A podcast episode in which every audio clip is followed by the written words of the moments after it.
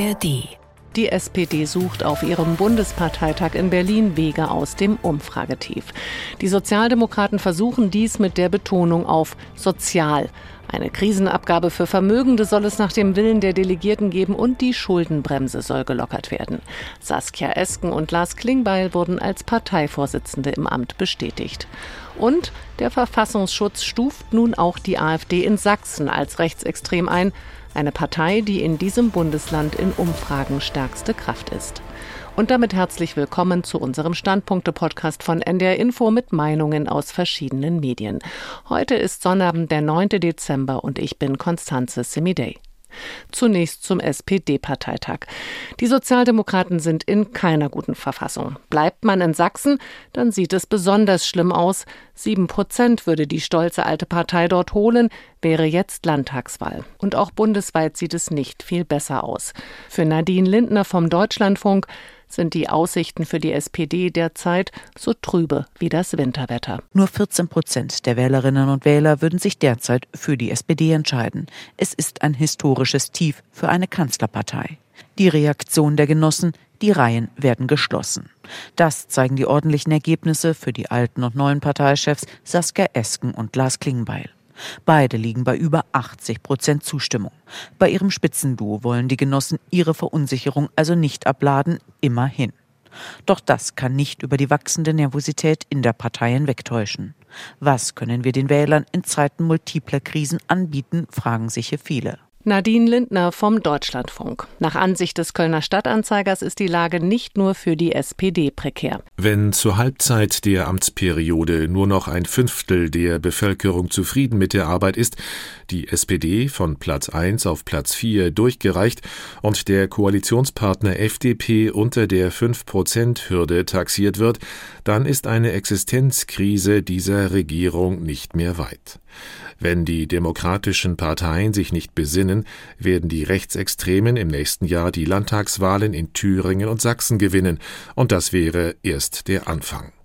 Und damit sind wir auch schon beim zweiten Thema unserer Standpunkte, die in Umfragen immer stärker werdende AfD, die der Verfassungsschutz in Sachsen nun als rechtsextrem eingestuft hat. Für die Frankfurter Allgemeine Zeitung liegt die Stärke der AfD in der Schwäche der anderen im Umgang mit der Migration. Groß geworden ist die Partei nicht aus eigener Kraft, sondern vor allem durch die Versäumnisse der Ampel und der Union, die der AfD das Thema Einwanderung und Asyl lange Zeit kampflos überlassen haben.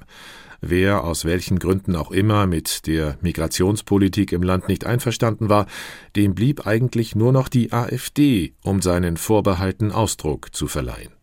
Auch die Volksstimme aus Magdeburg sieht das so. Die taumelnde Ampelregierung in Berlin, aber auch die CDU sind in der Pflicht, in wichtigen Fragen wie der Migrationspolitik endlich tragfähige Lösungen zu liefern. Schaffen sie das nicht, droht dem Land eine Staatskrise mit noch unabsehbaren Folgen. Auch in den ARD-Tagesthemen geht es um die AfD. Julia Kritian vom Mitteldeutschen Rundfunk meint, diese Entscheidung ist überfällig und sie muss Konsequenzen haben. Nicht bei der AfD, die sieht sich eher bestätigt. Wieder kann sie sich als Opfer inszenieren und gleichzeitig hemmungslos weiterhetzen. Die Partei hat längst gelernt, je radikaler sie auftritt, desto mehr Wähler zieht sie an. Übrigens in Ost und West. Hier muss Politik Antworten geben. Die Krisen sind komplex und dennoch lassen sich Kompromisse und Mehrheiten finden, ohne die AfD. Dafür verständlich, nachvollziehbar und auf Augenhöhe mit den Menschen in diesem Land. Für die Demokratie ist es hoffentlich ein Weckruf. Der Verfassungsschutz kann nun in gleich drei Bundesländern mit geheimdienstlichen Mitteln Beweise für einen eventuellen Verbotsantrag sammeln. Allerdings, der juristische Ausgang wäre ungewiss. Und ein Verbot könnte nur Symptome kurieren. Überzeugte Anhänger rechtsextremer Positionen verschwinden nicht per Gerichtsbeschluss. Die wehrhafte Demokratie braucht daher auch uns, die Mehrheit in diesem Land. Die AfD ist zwar demokratisch gewählt, aber sie will diese Demokratie abschaffen.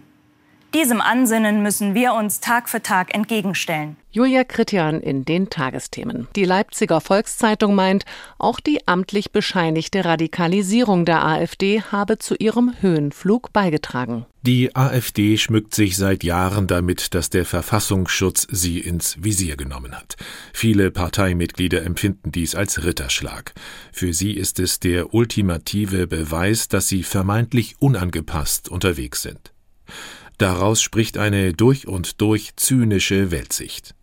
Allerdings findet der Zynismus der AfD Anklang. Ihr Radikalismus hat ihr bislang kaum geschadet. Ein Teil der Wähler macht das Kreuz wegen dieses Extremismus bei der AfD, der andere trotz. Und das waren die NDR Info Standpunkte für heute. Am Montag gibt es eine neue Ausgabe mit Meinungen aus verschiedenen Medien. Den Podcast gibt es auch als Abo, zum Beispiel in der ARD Audiothek. Ich wünsche einen schönen Tag. Ein Podcast von NDR Info.